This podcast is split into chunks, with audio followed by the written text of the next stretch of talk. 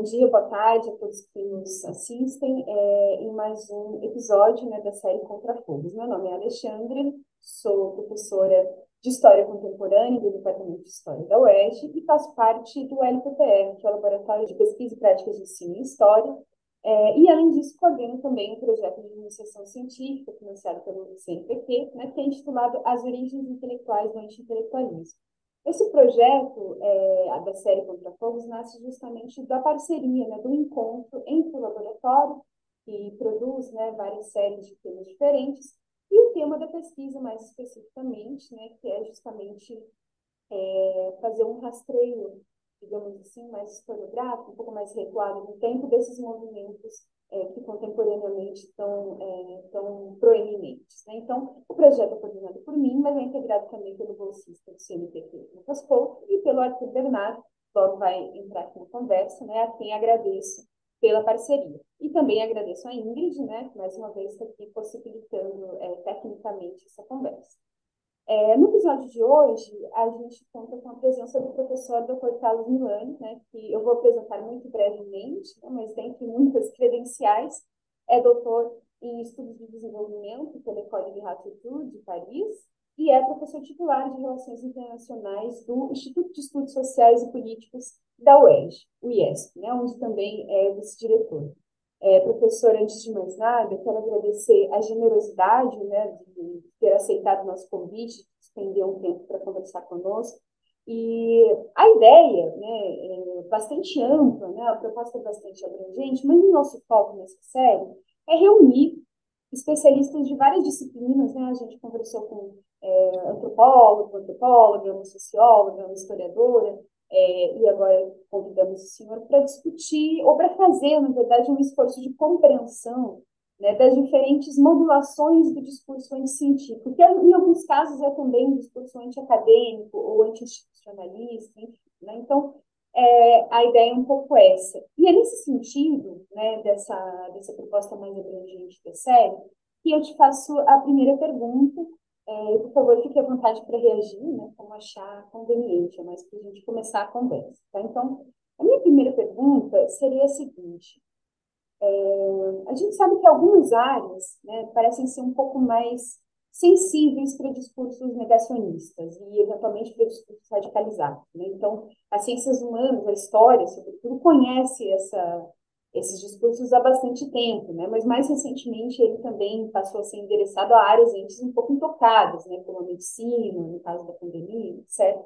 E a questão é, ambiental, ela parece ser, né, pouco de se eu estiver errado, um tema bastante sensível também, e um termômetro através do qual a gente pode medir um pouco é, essas variadas formas de, de, de radicalização desse discurso.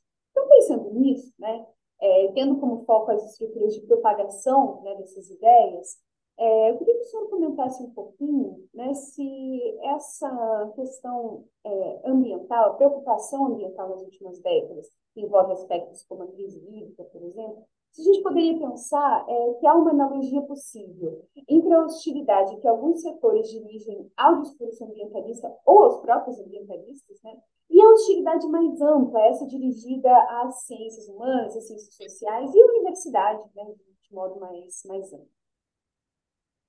Obrigado, Alexandra. Obrigado pelo convite. É um prazer estar aqui com vocês, com toda a equipe. Arthur, que já fez uma disciplina comigo, né? Como me lembrei depois olhando o rosto. Então, queria agradecer o convite. acho super importante uh, nós do mundo acadêmico fazemos ciências humanas e sociais, mas que fazemos ciências, né, uh, uh, que a gente tem essa preocupação com a difusão, a comunicação científica. Né? Eu acho que esse é um exercício que é distinto da produção de conhecimento, da produção de pesquisa, da orientação, e que muito frequentemente a gente tende, até porque a gente já faz muita coisa na universidade, a deixar em segundo plano, e eu acho que a gente tende cada vez mais, talvez seja uma das lições desses últimos dez anos de uh, reemergência né, de correntes negacionistas, anti-intelectuais, anti-vacina, anti-regulação, anti-Estado, pró-mercado. Eu acho que nesse, né, nessa lista eu fui colocando talvez uh, uh, de modo só um ao lado do outro, mas as articulações são finas né, entre essas diferentes formas de, de atuação política. Mas o importante a gente lembrar é que é, é uma atuação muito bem coordenada nacional e transnacionalmente. Né? Eu sou professor de relações internacionais, então eu vejo muito claramente como essas redes transnacionais de apoio a diferentes formas de negacionismo, de posturas anti-intelectuais, uh, uh, anti-vacina, anti-clima, anti-políticas públicas, etc., anti-direitos humanos, né, uh, como elas são muito bem articuladas também transnacionalmente. De onde a super importância, então eu queria aplaudir a iniciativa de vocês, de nós no mundo da academia começarmos a fazer um esforço mais organizado, mais orgânico, inclusive, de comunicação científica, né? porque a gente é, é, impelido pela, pelas agências de avaliação, CAP, CNPq, as agências FAPEJ, aqui no caso do Rio, a produzir muitos artigos em periódicos de alto extrato, de super impacto, etc., que são lidos e citados. Quando são citados por 50, a gente acha que já fez um sucesso. Né? O que, que são 50 leituras de um texto? A gente, na verdade, comunica muito pouco o que a gente faz. Então, esses são esforços muito importantes. Eu acho que, enfim, a sua pergunta tem muito a ver com com acho um, um papel essencial que as ciências sociais e humanas né, e as humanidades em geral uh, uh, desempenham na universidade. Né? Acho que é um papel frequentemente de produção de questionamentos, de análise crítica, de, de questionamento não só uh, sobre quais são os, os, impactos negativos de um fenômeno, né? por exemplo, as mudanças climáticas, mas quais são as suas causas. Né? É claro que a gente tem de falar de responsabilidade em termos de ação coletiva, né? e de pensar, então, como vamos criar articulações entre os diferentes atores políticos, operadores econômicos, o mundo científico, etc. Mas as ciências sociais e humanas, quando adentram esse campo de, de conhecimento, né, falando sobre mudanças climáticas, sim, de cara o que a gente uh, traz né, uh, uh, como contribuição é pensar as responsabilidades causais, né, em termos de justiça climática, em termos de bom, aqueles que que fala muito né, no linguajar, por exemplo, do painel intergovernamental das mudanças climáticas, o IPCC, da sigla em inglês, né, se fala muito sobre vulnerabilidades, né, e a gente das ciências humanas e sociais gosta de falar muito de vulnerabilização, né? porque ninguém é vulnerável, ninguém nasce vulnerável, né? as pessoas são vulnerabilizadas, os territórios são vulnerabilizados. Né? Por que, que existem né, o conceito que o professor Henry Axelrad criou né, de zonas de sacrifício? Por que, que existem zonas de sacrifício e por que, que, de uma certa forma, elas rimam com uma determinada cor da pele, com uma determinada classe social, um determinado gênero? Ou seja, por que, que existem essas coincidências que, na verdade, não são apenas coincidências. Então, essas, por assim dizer, revelações, né, para usar um termo religioso, são revelações frequentemente feitas pelas ciências humanas e sociais, né? ou seja, pelo mundo das humanidades.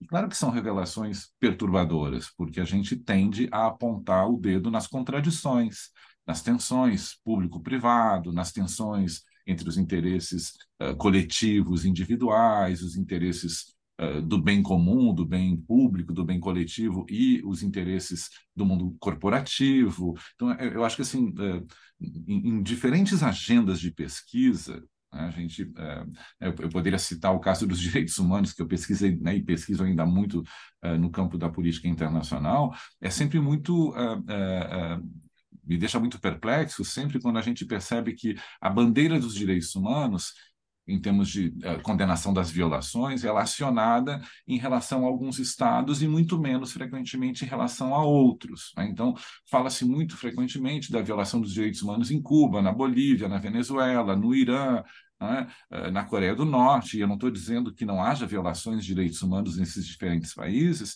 mas o, a narrativa né, das violações de direitos humanos é muito menos mobilizada em relação uh, a Israel ou à Arábia Saudita, por exemplo, né? onde também há violações graves dos direitos humanos. Né?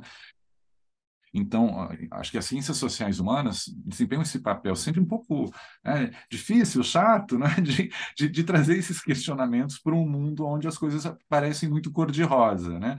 Então, assim, não, o mundo não é exatamente, né? infelizmente, nós não vivemos no mundo maravilhoso de Alice, né? no, no País das Maravilhas. A gente vive num mundo onde a gente tem capitalismo, um sistema interestatal, desigualdades, assimetrias, processos de vulnerabilização crescentes. Né? Então, eu acho que esse é o papel das ciências humanas e sociais. Né? E também desenhar cenários né, aonde uh, políticas públicas possam ser mais efetivas para contrarrestar e, e, e, servir um pouco de embarreiramento desses processos. Né? Acho que é por isso que, de regra, né, enfim, ciências sociais e humanas, isso não é uma jabuticaba brasileira, é assim no mundo todo, não é?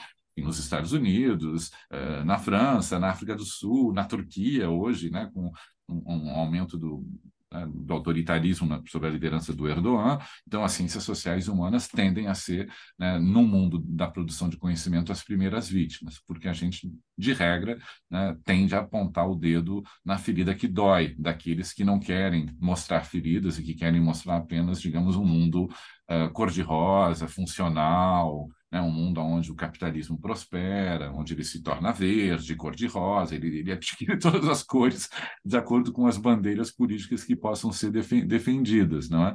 Só que a gente sabe que as coisas não são exatamente assim. Né? Acho que quem revela isso né, somos nós, das ciências sociais e humanas. Então, no meu atual campo de pesquisa, que são né, enfim, a emergência climática, a crise, as crises do antropoceno, isso fica muito claro, né, que quando as ciências sociais e humanas são chamadas a produzir conhecimento sobre mudanças climáticas, sobre os seus efeitos, o debate muda né, com os físicos, com os geólogos, com os, os bioquímicos, com, né, o, digamos, os hard scientists, né, os cientistas duros do clima. Né? Porque a gente traz os, os historiadores, Naomi Oreskes, por exemplo, num belíssimo livro que ela produziu com o Conway, né, sobre uh, um belíssimo título, né, Os Mercadores da Dúvida, para tratar uh, dos negacionismos e do, do modo como o mundo corporativo tenta embarreirar as políticas públicas pró-clima, né, do local ao global. Então, esses cientistas sociais humanos trazem uma série de questionamentos com os quais, digamos, os, os bioquímicos, geólogos, climatologistas não têm o hábito de lidar. Até mesmo que eles lidam com bases de dados gigantescas, eles não fazem estudos de caso, isso é muito micro, etc. E a gente traz, digamos, novos, novos olhares novas perspectivas para se pensar soluções para um problema que é complexo, multidimensional, emergente e, e super grave e urgente para gente, a gente tratar. Né? Então, eu acho assim que esse diálogo interdisciplinar é fundamental, né? fundamental. Professor, acho que a gente começa muito bem essa conversa, me dá vontade de colocar outras perguntas, mas não vou fazer isso por enquanto, mas uma coisa especificamente me chama a atenção né, na, sua, na sua resposta, que é essa essa implicação internacional da circulação desses discursos. Então, eu já vou passar a palavra para o Arthur, mas não sem antes dizer que a origem desse projeto, né, ela se relaciona com um rastreio ali no pós-guerra de como que determinadas premissas que eram da ordem da filosofia, ou seja, da, das ciências humanas, né, elas acabam sendo incorporadas pela economia, que começa a se projetar como uma ciência é, física, exata, mais exata do que as ciências exatas, né, nesse contexto pós-guerra, e o efeito que isso tem né, na naturalização de alguns pressupostos neoliberais, etc. Então, enfim, eu vou com isso passar a palavra para o Arthur, que acho que ele vai é, puxar um pouquinho do nosso projeto, e te agradeço pela primeira resposta. Boa tarde, professor. É, agradecer por, pela presença do senhor aqui. Bom, a primeira pergunta que eu tenho aqui, que também é uma apresentação breve do nosso projeto, é que no, no artigo no qual nós estamos escrevendo, professor, temos como objeto de estudo a Mount Pelerin Society. Ela é uma sociedade organizada em 1947 por iniciativa de Friedrich Hayek, e ela é uma sociedade composta por empresários e intelectuais de diversas áreas de atuação. É, a sua formação tinha como objetivo debater o liberalismo da época e pensar sua inserção nesse mundo pós-guerra, o que vai resultar na formação do neoliberalismo e a sua solidificação. Tendo em vista é, essa estruturação relativamente diversa de áreas acadêmicas dentro desse complexo neoliberal, eu me pergunto de que modo podemos pensar o papel da multidisciplinaridade na articulação política para as lutas ambientais e, sobretudo, pensarmos através dos debates a respeito da justiça ambiental e o desenvolvimento dos países da América Latina. Uhum. É, eu, eu acho assim, né, reiterando o que eu disse uh, anteriormente, acho super importante a gente abrir um diálogo interdisciplinar. Né? Eu, sou da ciência política e das relações internacionais, né? Uh, com a economia, com a história, uh, com a geografia, com a sociologia, né? e saindo do campo das humanidades, né? dialogar com os oceanógrafos, dialogar uh, dentro das humanidades com os educadores, né? porque a gente tem que pensar em transformar também esse conhecimento em material pedagógico, né? Porque a gente frequentemente uh, pode estabelecer críticas em relação à formação, por vezes muito estreita, dos médicos ou dos economistas, mas as, nós, pensadores mais críticos, né, intelectuais mais críticos, também fazemos pouco frequentemente o esforço necessário de produzir material didático que seja utilizável né, em sala de aula, inclusive na graduação, uh, para competir com os manuais neoliberais, como você apontou muito bem. Né? Eu acho que assim frequentemente o mercado uh, editorial né, ele também segue essas lógicas né, de, de, rentabilidade, de produção, de venda, etc. E, e, se nós não produzirmos bons manuais didáticos, né, pedagógicos, bons materiais com um olhar mais interdisciplinar, essas diferentes formações, por exemplo, como a, engenharia tem que mudar drasticamente né, diante da, da emergência climática, né? que materiais são usados, que tipo de resíduos são produzidos, a eficiência energética de uma sala, né? A gente frequentemente pensa na sonoridade, mas não é só a sonoridade. Né? Quais são os materiais mais adequados para a gente estar utilizando?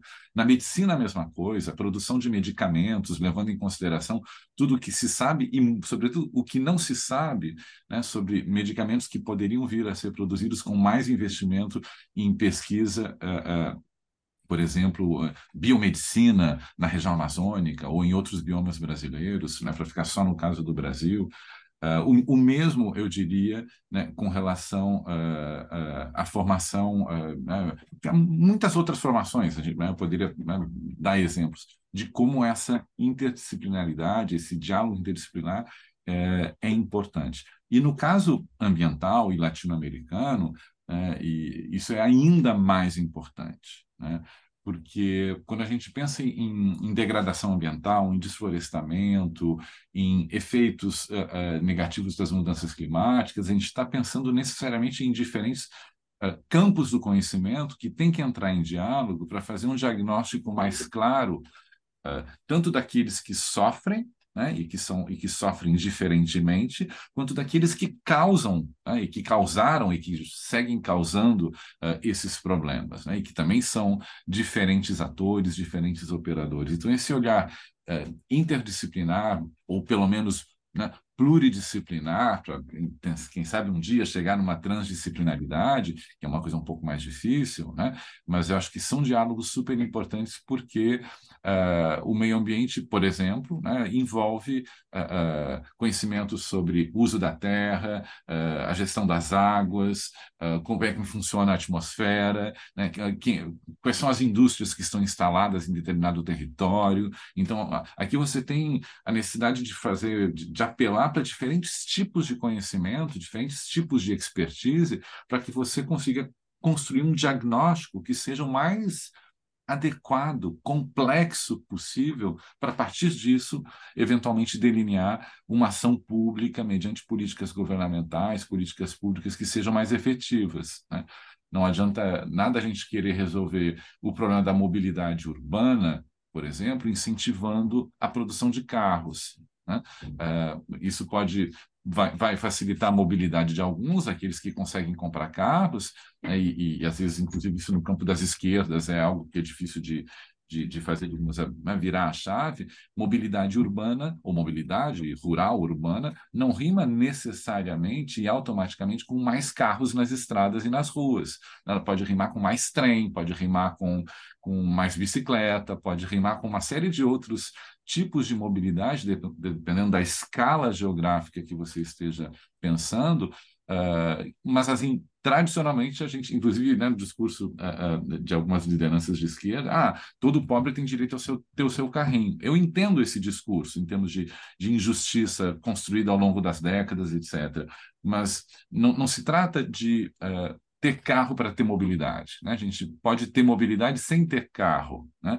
Uh, mas isso fere, né, um, né de, de, vai no, no, coração da economia fóssil, porque o carro, né, ter o seu carro, então precisa de combustível, e mesmo que seja um carro elétrico, como é o caso de hoje, bom, essa bateria de lítio vem de algum lugar, novos conflitos socioambientais poderão ser gerados, né, basta a gente pensar na, na província de Catamarca, na Argentina, que hoje vive um sem número de novos conflitos socioambientais em função da tremenda exploração de lítio, uma das regiões mais importantes de produção de lítio, né, junto com regiões da Bolívia e do Chile, aqui na América do Sul. Então, eu acho assim que, uh, necessariamente, né, para sintetizar um pouco a minha fala, eu falo demais, para sintetizar a minha fala, uh, quer dizer, conflitos socioambientais necessariamente deveriam mobilizar né, para sua compreensão assim mais, o mais exaustiva possível diferentes campos do conhecimento. Né? Por isso que a gente uh, dois anos atrás, em outubro de 2020, quando eu ajudei a criar o observatório interdisciplinar das mudanças climáticas, a palavra interdisciplinar aparece de cara, né? E, e nós somos uh, cientistas políticos, sociólogos, educadores, oceanógrafos, pessoal de RI, do direito, né? trabalhando juntos porque e, e, ainda tem de vir mais gente, né? Uh, uh, uh, mas a gente está construindo pouco a pouco, trabalhando juntos para ter uma perspectiva o mais aguçada, completa possível uh, desse fenômeno super difícil de apreender por um único campo disciplinar, que são as mudanças climáticas. Então, acho que a sua pergunta é, faz todo sentido. A interdisciplinaridade é fundamental para entender uh, problemas ambientais e as mudanças climáticas em particular. Agradeço pela resposta, professor. E realmente, principalmente essa questão da mobilidade urbana, é, que tem sido muito recorrente recentemente, é um ponto importante da gente ter essa ideia do quão importante é esse rastreio interdisciplinar. Então, agradecer, né, a resposta mais uma vez e partir para a nossa próxima pergunta, que já é em relação ao seu artigo, o artigo de nome Ecologia Política, Movimentos Ambientalistas e Contestação Transnacional na América Latina, publicado na revista Cadernos, CRH, da Universidade Federal da Bahia. É, durante o, a leitura, no decorrer do, do artigo, nós compreendemos que o problema das mudanças climáticas ele não é algo limitado por fronteiras ou quaisquer estruturas físicas e nominais que o ser humano tenha formado. Além de ficar evidente o grande engajamento com a pauta ambiental na América Latina. Com isso em mente, professor, eu gostaria de saber como você avalia as ações tomadas do bloco, se podemos dizer, latino-americano, em especial do Brasil, claro na resolução das problemáticas locais de territorialidade e a expansão de medidas para conter esse avanço da degradação do meio ambiente, por conseguinte, conseguinte, a mudança climática do início da década passada até o presente. É, eu acho super importante a gente pensar o Brasil inserido na, na região, né? Uh, na América do Sul, na América Latina. Né? Uh, se a gente parar para pensar o, o talvez o, o, bioma brasileiro, que eu não sei se é um dos mais ameaçados, porque todos estiveram sob ameaça em, em, anos recentes, né? Mas eu acho assim que se a gente parar para pensar, só a Amazônia, né, que é o, digamos, a, a coroa, né, dos nossos biomas, que chama muita atenção né, na mídia internacional, na política internacional, nas negociações multilaterais, etc. Bom, a Amazônia ela é sul-americana. A Pan-Amazônia, né, o Brasil detém aproximadamente 60% da Pan-Amazônia, mas o Brasil não está sozinho. Né? E como se trata de um, um ecossistema super complexo, é claro que ele está totalmente interligado hidricamente, em termos florestais, em termos de uh, os ares, né, as chuvas, etc. Enfim, uh, a gente tem de pensar isso necessariamente em termos de ação coletiva, e existe, inclusive, uma, uma organização, né, a organização do Tratado de Cooperação Amazônica, né, uma organização que existe, a UTCA, que certamente uh, já, já, está sendo pensado isso no atual governo? Uh, de ser reativada né, de modo mais uh, político e estratégico essa organização. É um desafio para a política externa e para a diplomacia brasileira, porque o Brasil sempre pensou historicamente né, o a, a, o Prata, né, a bacia do Prata, os, os, o Brasil sempre voltou toda a sua diplomacia para o Cone Sul, né, então pensar o norte do Brasil e a integração uh, do Brasil com a sua, com seus vizinhos para resolver um problema panamazônico vai, inclusive, mudar um pouco, né, pode, inclusive, né, mudar um pouco, que é uma hipótese que eu tenho né, para discutir com vocês, essa percepção uh, sobre o papel diplomático do Brasil. Né? Sempre teve, né, o Mercosul né, nasce com os nossos vizinhos do Sul, né? Quer dizer, e olha que eu sou gaúcho, então não estou defendendo um abandono do Mercosul, não se trata disso, mas se trata de o Brasil ter de pensar estrategicamente com os vizinhos do Norte, que são vizinhos menos conhecidos, né, com os quais a gente tem menos enlaces, né, são, são fronteiras por vezes muito distantes dos grandes centros econômicos, institucionais e políticos no Brasil.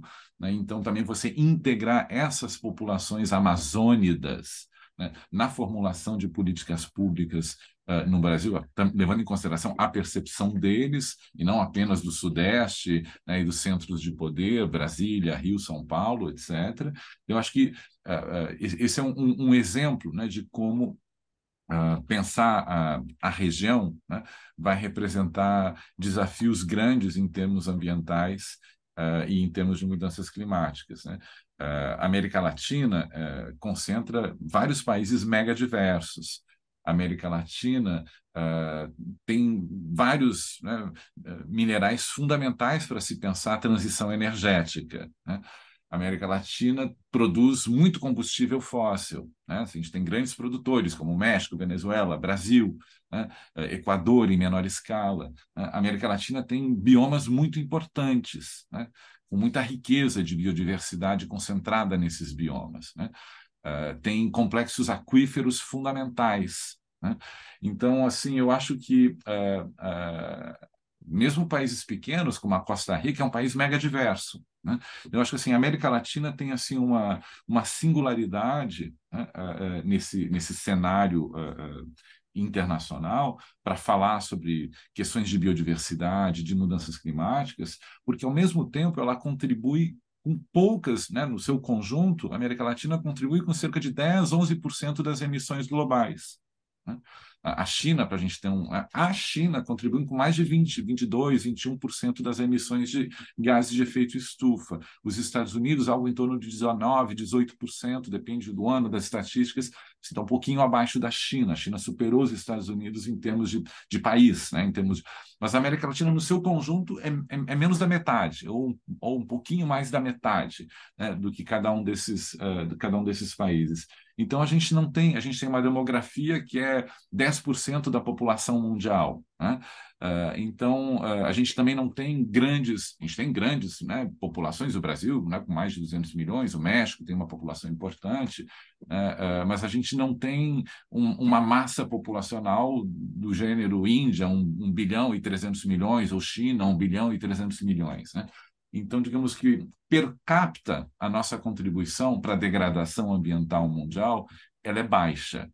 Né? Em termos, a gente pega as emissões uh, globais, em termos absolutos, né?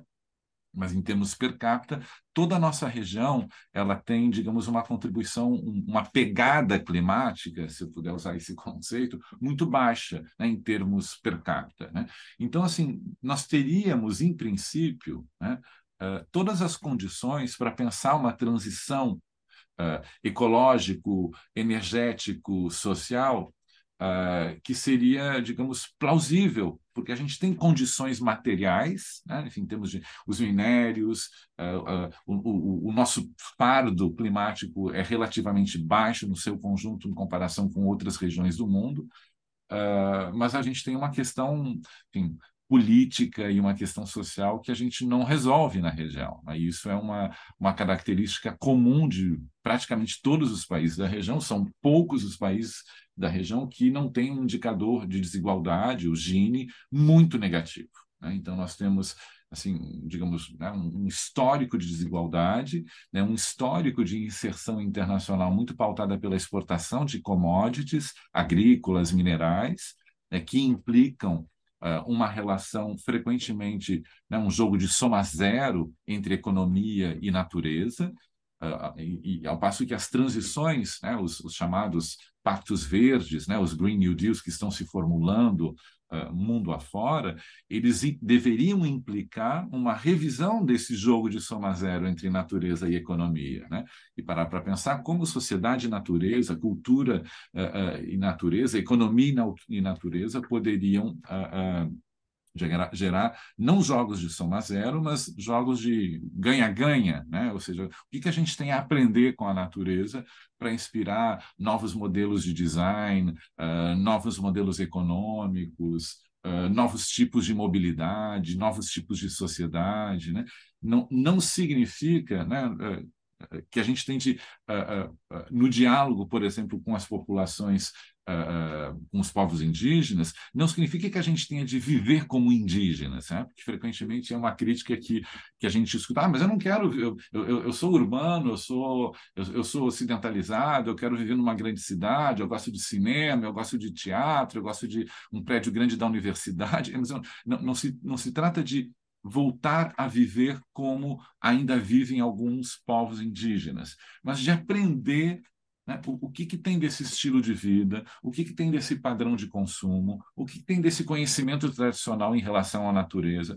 Que tipo de, de, de valores estão associados a essa relação entre o, o humano e o natural que a gente perdeu nesse nosso mundo urbanoide, nesse nosso mundo uh, fortemente ocidentalizado, uh, dentro desse nosso mundo né, do capitalismo avançado, etc. O que, que a gente perdeu desse, né, desses valores em relação à a, a, a, natureza e a, cultura, a natureza e o humano, que a gente poderia reaprender. Né? Então, eu acho assim muito curioso hoje a gente falar né, no, no atual governo brasileiro, né, a gente tem alguns cientistas que voltaram a ocupar cargos importantes, isso é muito bom, né? Mas assim a gente tem tenho ouvido cada vez mais bioeconomia na Amazônia, o papel das, né, dos povos indígenas na produção de conhecimento, mas eu acho que a gente tem de transformar isso, né, alavancar isso em termos de políticas públicas, né?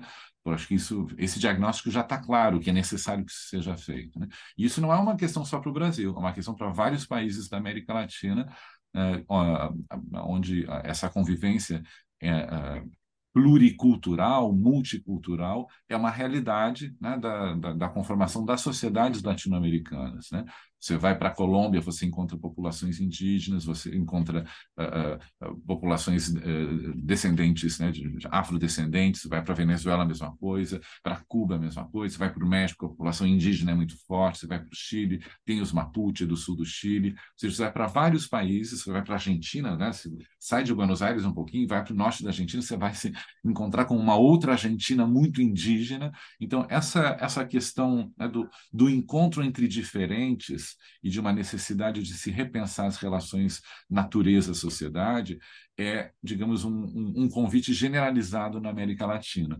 E talvez nos faltem ainda né? Esses dias eu ouvi de alguém que está trabalhando no governo, algo que, olha, que bom que tem alguém pensando nisso, ele disse, olha, ele soltou a ideia que eu achei interessante, para a gente pensar a integração sul-americana, ele estava falando da América do Sul, a gente poderia conceber projetos de um mercado de energias renováveis integrado. Disse, olha que interessante. Né? Ao invés de ficar negociando bilateralmente com a China, por exemplo, que diz que vai construir lá na Bahia né, uma, uma usina da BYD para produção de carros elétricos, e a China vai para a Bolívia e faz um acordo bilateral com a Bolívia para a, a, produção de baterias a, a partir do lítio boliviano. Mas por que, que o Brasil e a Bolívia não estão dialogando nesse processo?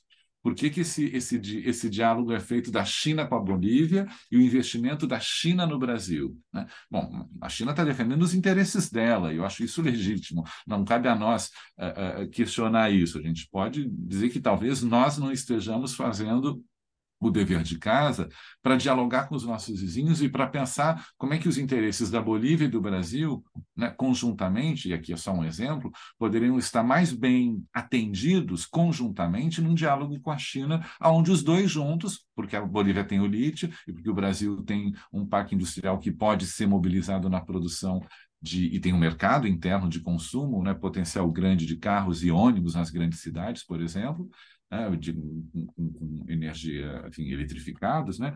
Uh, uh, então, assim, o que está faltando nesse? Né? Então, essa ideia de pensar, né, que eu ouvi uh, recentemente, um mercado de fontes renováveis, né, fontes energéticas renováveis, integrado na América do Sul, essa é uma ideia que seria interessante ser levada adiante. Se vai, eu não sei, né, mas acho que está na hora de a gente definitivamente pensar nesses termos, né, quer dizer, novas tecnologias, né, novos investimentos de modo integrado na região é até um gancho com a resposta anterior, quando a gente falou sobre a mobilidade urbana, o quão impactante seria é, grandes meios de transporte com o uso de carros elétricos.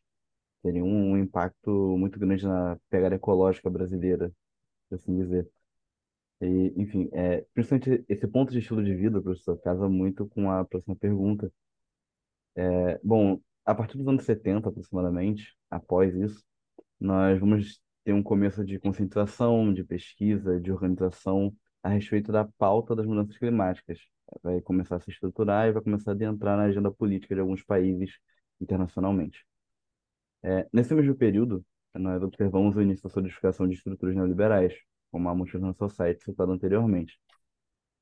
Agora, observando o caso estadunidense, mais atual também, até antes, nós vemos um forte vínculo com esse projeto neoliberal de acumulação e exploração. E esse projeto, ele se alinha com o estilo de vida deles, o denominado American Way of Life. Então, o primeiro questionamento que fica é qual o impacto que a manutenção desse estilo de vida, endossado por chefes de Estado estadunidenses, possui. E tendo em mente também o quanto as mudanças climáticas estão intimamente relacionadas à geopolítica, como a disputa Estados Unidos-China, de que forma isso afeta as negociações intergovernamentais em tratativas referentes à mudança climática em seu estado transnacional? Uhum. Vamos lá, vamos falar um pouco sobre. Acho que tem várias pequenas questões na sua grande pergunta. Né? Primeira delas, acho que tem a ver com o ambientalismo nos Estados Unidos né? e como o ambientalismo nos seus processos de exportação e de encontro com ambientalismos no nosso contexto, foi sendo modificado. Né? Eu acho, eu acho interessante a gente parar para pensar que nos anos 50, nos anos 60, democratas e republicanos aprovaram conjuntamente legislações de proteção ambiental nos Estados Unidos. Todos aqueles grandes parques nacionais, áreas de conservação, etc. É uma legislação que uh, uh, foi engendrada nos Estados Unidos porque tanto democratas quanto republicanos estavam de acordo com a, a partir de uma perspectiva mais conservadora, republicana, um pouco mais progressista dos democratas, mas eles se encontravam na necessidade de defesa né, e de proteção do meio ambiente. É curioso a gente parar para pensar que nos Estados Unidos, né, essa esse consenso bipartidário ele foi rompido justamente com a consolidação do neoliberalismo e com uh, o início das ondas de negacionismo climático nos Estados Unidos. Né? Quando as pessoas me perguntam quando é que nasce o, o negacionismo climático nos Estados Unidos, assim, junto com o consenso científico das mudanças climáticas.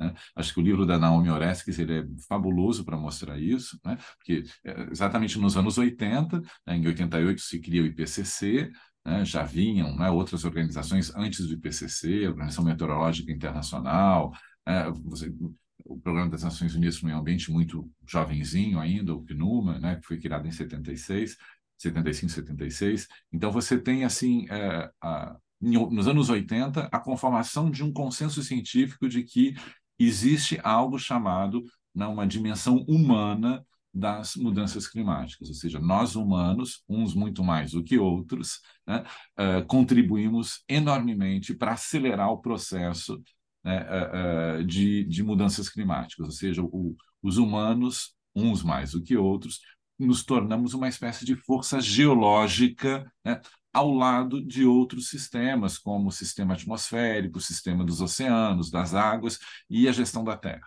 Né? Então, acho que isso é interessante, isso nos anos 80 já estava lá, né? no, no, no, nas, nas, sementes do, do, IPCC, que é criado em 1988, né?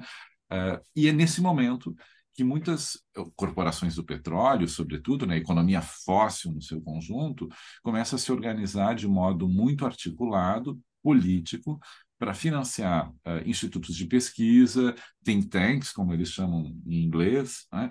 uh, cooptar cientistas que não são necessariamente especialistas da questão, mas que são também cientistas de outras áreas, né? mediante contratos bastante milionários, para que eles defendam uh, hipóteses negacionistas em relação ao clima. Né? Então, assim, isso, isso é interessante a gente perceber, né? porque há uma, uma ruptura daquela, daquele consenso ambiental nos Estados Unidos. Né? Isso é um pouco sobre essa origem do ambientalismo nos Estados Unidos, né? que eu acho assim que, com a consolidação do neoliberalismo nos Estados Unidos, uh, há uma, ele, ele provoca uma ruptura no campo político partidário americano. Né? Hoje, os, os, os, republicanos são majoritariamente uh, uh, anti-políticas públicas pró-clima. Né? São, são muito menos defensores de uh, medidas de proteção ambiental. Né? São mais defensores de medidas de liberdade individual, menos impostos, menos Estado, etc. É claro que a proteção do meio ambiente implica algum tipo de regulação pelo Estado. Né?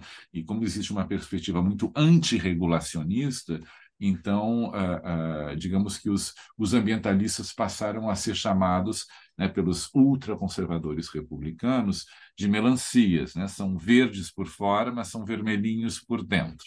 Né? Então, essa perspectiva da melancia perigosa uh, contaminou né, o debate político americano e, de uma certa forma, isso também né, respingou Uh, em outros debates uh, ambientais, ecológicos, sobre mudanças climáticas aqui na América Latina, em particular no Brasil. Né? Aqui no Brasil, enfim, na América Latina em geral, mas vou falar do caso brasileiro, o ambientalismo sempre teve uma versão mais socioambiental do que o ambientalismo europeu ou norte-americano. Né? Assim, de cara, o debate sobre o meio ambiente uh, na América Latina e uh, no Brasil em particular, uh, ele vai se associar com um debate sobre justiça social. Né? Então, em, em função das, da, né, das, nossas altas taxas de desigualdade, em função dos nossos uh, fortes processos de exclusão social na formação do Estado brasileiro, né, desde a sua origem. Né? Nós somos um Estado tributário de processos excludentes, que são que hoje o, não, né, o nosso atual ministro dos Direitos Humanos, né, o professor Silvio Almeida, fala sobre racismo estrutural. Por que estrutural? Porque ele é, é, digamos, é, é, faz parte da formação do próprio Estado, da própria sociedade brasileira. Né? Então, eu acho assim que é, essas questões sempre fizeram com que o ambientalismo latino-americano em geral e brasileiro em particular sempre fosse muito mais um socioambientalismo. Né? É, e não uma perspectiva ecológico-ambiental de classes médias esclarecidas, né, que tem um padrão de consumo uh, diferenciado, né, que, e, e, que dá, uh, por exemplo, pro, provoca a emergência de uh, um consumo verde, né, o green, a green consumption, como eles falam, Uh, ou então em francês, a consommation verte, né? Bom, porque tem consumo. Né? Nas nossas sociedades muito desiguais, é muito difícil você pensar, uh, digamos, a, a transição verde né, uh, exclusivamente à luz de mudança de padrões de consumo. Né, porque a gente tem problemas de distribuição do consumo simplesmente, né, porque uns consomem muito mais do que outros. Então, bom, aqueles que poderão pagar mais caro para consumir verde internalizar, entre aspas, esse custo ambiental mediante consumo, o farão, mas eles serão poucos nas nossas sociedades. Né?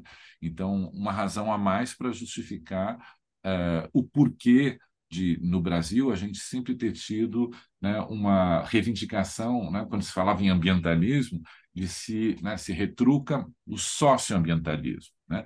Pensar biodiversidade é a sociobiodiversidade, né? porque existem comunidades, povos, grupos sociais específicos que são portadores dessas bandeiras políticas ligadas ao ambientalismo. Né? Então, é, é uma razão assim muito forte para a gente não conseguir separar não só no contexto brasileiro, mas eu estou falando sobre esse contexto em particular, uh, as questões de justiça, das questões de consumo e de produção econômica, das questões de proteção ambiental. Então, é por isso que se fala de justiça ambiental, hoje se fala muito de justiça climática, né? e essa justiça ambiental no Brasil não tem apenas, tem também a ver com racismo ambiental mas também tem a ver com distribuição uh, uh, desigual uh, dos muito desigual nos territórios, né, na geografia do país, uh, dos efeitos nefastos da degradação ambiental. Uns também sofrem muito mais do que outros. Né? Onde é que estão as populações que sofrem com mais contaminação química? Né? Não estão nos bairros centrais da zona sul do, do, do Rio de Janeiro.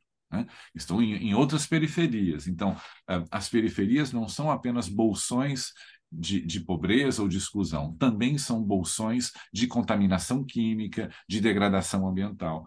Então, acho que assim o, o, de, o debate sobre justiça ambiental ele está muito também ligado com o modo como os territórios são socioeconômica e ambientalmente degradados. Né? Quer dizer, é, digamos que o desenvolvimento é isso, né? o desenvolvimento ele é multidimensional. Então, se o desenvolvimento exclui, ele também exclui né, nas suas diferentes dimensões. Então, é por isso que, né, fazendo o, o, a, o círculo ficar virtuoso, voltando lá no início, por isso que é importante o debate interdisciplinar, né? porque a gente está lidando com questões que não são apenas sociológicas, antropológicas, elas também são econômicas, elas também são tecnológicas. Né? Uma tecnologia de mobilidade numa comunidade muito densa certamente não, não vai passar por geração de grandes ruas e grandes avenidas. Né? Então, você tem de pensar modos de coleta de, de resíduos sólidos em comunidades muito densas, você tem que pensar em, em novos tipos de tecnologia. Né? E tem que ter incentivo à produção de conhecimento, à pesquisa e inovação para esse tipo de mudança social, de mudança ambiental, né? de mudança econômica e assim por diante. Então, acho que o interdisciplinar, uma vez mais, volta à baila. Realmente questão do estilo de vida e principalmente das diferentes áreas, em, até em termos locais ou até globais, ela vai afetar muito esse debate, essa questão de justiça ambiental. E agora, por fim, né, professor, essa sendo a minha última pergunta, seguindo com o seu texto, fica esclarecido, pelo menos, dá a entender que a dificuldade estabelecida pela questão do tempo, da temporalidade, ela é complexa. E devido a essa complexa relação entre a noção de tempo relativa à lógica capitalista, política, suas causas e efeitos das mudanças climáticas, como é que se posiciona essa dificuldade de fazer compreender a urgência e a importância dessas questões na opinião pública? E pensando no cenário atual e suas pesquisas mais recentes, quais seriam os possíveis caminhos para podermos ampliar e tornar consistentes os debates e a implementação de medidas sobre as mudanças climáticas, tanto na política como na opinião pública? É, eu acho assim que essa é uma questão chave, né, a questão da temporalidade. A gente para para pensar, né, a, a, emergência do chamado antropoceno, né, dessa nova época geológica, agora no mês de junho que vai ter um voto na comissão, na subcomissão de estratificação da, entre os geólogos, etc., né, para saber se a gente está entrando numa nova época geológica, uh, substituindo o Holoceno. Né? Então, o Holoceno, uma época de estabilidade que teria permitido estabilidade climática, etc., permitido né, o florescimento de várias civilizações, etc., que nos trouxe até aqui, e o Antropoceno, essa nova época de entropia, né, de desestabilização do clima, na qual nós já estaríamos inseridos e a gente não vai saber, salvo daqui muitas décadas ou, ou, ou, ou muitos, muitos anos, qual vai ser a nova estabilidade. A nova estabilidade pode ser é, muito difícil para muitos, né? e esse processo vai levar certamente muito tempo. É, mas o, o, interessante a gente para pensar na temporalidade é que esse Holoceno, que a gente estaria terminando agora, ele durou aproximadamente 12 mil anos. Né? O mandato do presidente é de quatro anos aqui no Brasil. Né? Então, uh, o mandato uh, de um deputado, de um vereador, quer dizer, a nossa geração, né, eu venho de família longeva dos dois lados, né? As pessoas, quando morrem cedo na minha família, morrem com 95, 94 anos, né? Então, mas uh, isso não é nada no tempo geológico, né? Já é, para nós, a gente acha que é uma sorte viver tanto tempo assim, quase 100 anos, não é? Mas, assim, não é nada em termos de, em termos de geologia, de, de funcionamento do sistema Terra, etc. Né? O chamado Earth System, né? Não é nada nada. Né? Então, eu acho que isso uh, uh, leva a gente a ter de repensar o sentido de uh, temporalidade na política, temporalidade na economia. Olha os mercados financeiros. Os mercados financeiros re reagem a 24 horas. Né? Eles reagem. Minutos no mercado financeiro são cruciais. Né? Minutos na geologia não são nada. Né? Então, acho que assim, e, e, essa, essa, esse encastramento, né, essa, esse, essa ordenação entre as temporalidades, ele foi, por assim dizer, subvertido. Né? A temporalidade do minuto do mercado financeiro é o que mais importa hoje. Né? E não a temporalidade geológica dos mil anos, dos doze mil anos. Né? E o que uh, o tema da emergência climática nos traz é justamente a necessidade de, uh, para o bem ou para o mal, a gente ter de repensar isso. Né? Eu lembro que num, num, debate que a gente organizou no Observatório Interdisciplinar das Mudanças Climáticas, com uma colega da Oceanografia, né, um aluno perguntou, mas professor, o que a senhora está dizendo é que vai acabar o planeta. Ela disse, não, para um pouquinho. Não, não estou dizendo isso. Estou dizendo que há um risco de a gente correr né, em direção à extinção da espécie humana. Né? Mas o planeta tem mais de 4,5 bilhões de anos. O planeta não vai acabar com o término da espécie humana. Né? Então, eu acho assim que essa, essa questão da ordenação das temporalidades isso foi totalmente subvertido. Né? E hoje é muito difícil a gente pedir para um, um, político que é eleito por um, um mandato de quatro, cinco, seis anos, quando é longo, seis anos, para ele pensar numa responsabilidade intergeracional para daqui, daqui a 100 anos. Inclusive porque o, le, o eleitor, a eleitora, será que ele vai estar tá pronto para entender? Será que ele, ele ela também está pronto para se responsabilizar com essa geração que vai vir daqui 50, 100 anos? Né? Então, nesse sentido, o grito da, o grito de Greta, né, para fazer um jogo de palavras, o, o, grito de Greta Thunberg é um grito que alguns podem chamar, né, os negacionistas, como uh, histeria juvenil, mas é um grito importante do ponto de vista político, né, porque, de uma certa forma, vem chamar a atenção para a perspectiva de uma juventude de 15, 18 anos que não sabe que planeta vai ter quando ela tiver 50 anos. Né? Certamente não vai ser o mesmo. Né? É, e, e, as rédeas do poder são concentradas nas mãos daqueles que temos mais de 50, 60 anos. Né? Então, vejam como essa questão da temporalidade, quando a gente para para pensar responsabilidade de ação, é, é, é uma questão absolutamente fundamental. Né? O, o fazer político no antropoceno né, é um fazer político que necessariamente teria de nos levar a repensar os tempos, né?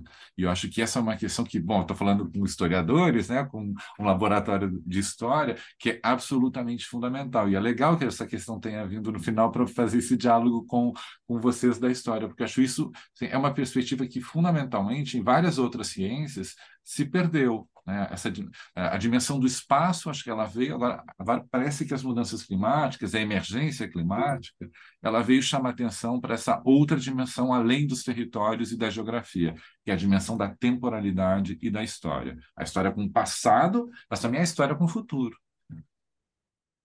Sim, é, se me permite, eu quero fazer só um comentário aqui no final, porque me chamou muita atenção, claro, né, que a conversa, aliás, eu quero agradecer o Arthur pela condição das perguntas, pela leitura tempo, é, e me chama atenção, claro, essa fala final, é, a respeito da, da temporalidade, e, enfim, que é uma questão que mesmo, mesmo em história, é, discutir a temporalidade nesses, nesses, a partir desse, desse conceito de antropoceno também é, é algo desse, relativamente novo, né? mas me chamou, me chamou a atenção pelo aspecto seguinte, né? de que a gente encontra uma reflexão sobre é, uma matéria bruta da, da, teoria da história, ao mesmo tempo a gente encontra uma reflexão sobre o meio ambiente, é, anteriormente veio uma antropóloga aqui, a Letícia Cesarino, nos contou sobre algoritmos, etc. E, enfim, tudo isso para dizer que me parece que esse, esse encontro de perspectivas, né, tudo isso eu te agradecer pelas palavras e pela generosidade, mas me parece que esse encontro de temas, essa convergência de, de diagnósticos, né, se não de soluções, mas de diagnósticos,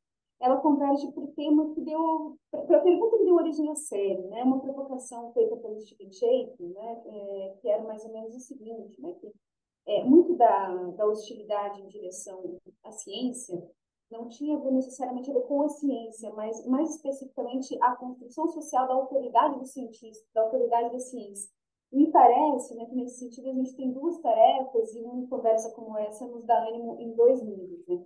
No sentido da, da produção, da divulgação científica de ciência, mas também de uma conversa sobre ciência é, que perpassa a dimensão da autoridade da ciência, quer dizer, não simplesmente ofertar informação, mas pensar um pouco sobre é, o que nós fazemos enquanto fazemos, enquanto estamos na universidade. Acho que talvez uma, uma relação mais, mais direta, mais franca sobre isso, contribuísse né, para uma, uma, não sei se é uma solução, mas para remediar um, um, pouco, ou para adiar esse fim do mundo, né, digamos assim, é, e remediar um pouco essa, essa hostilidade dirigida em relação a todo qualquer tipo de mediação, na qual se encontra também o cientista. Né? Então, por tudo isso, eu acho que a sua fala foi muitíssimo interessante e só queria mesmo fazer esse comentário final para agradecer mais uma vez sua generosidade em conversar com a gente.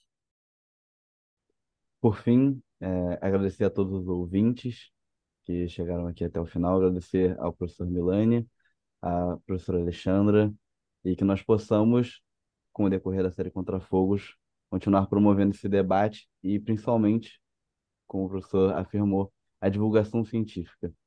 Espalhem as palavras do podcast Contra Fogo aos seus amigos e familiares e vamos pôr para frente esse conhecimento. Muito obrigado, professores. Obrigado, obrigado a vocês, obrigado Alexandre, Arthur, Ingrid pelo, né, pela, pelo acolhimento, pelo convite. Foi um prazer ter estado aqui com vocês.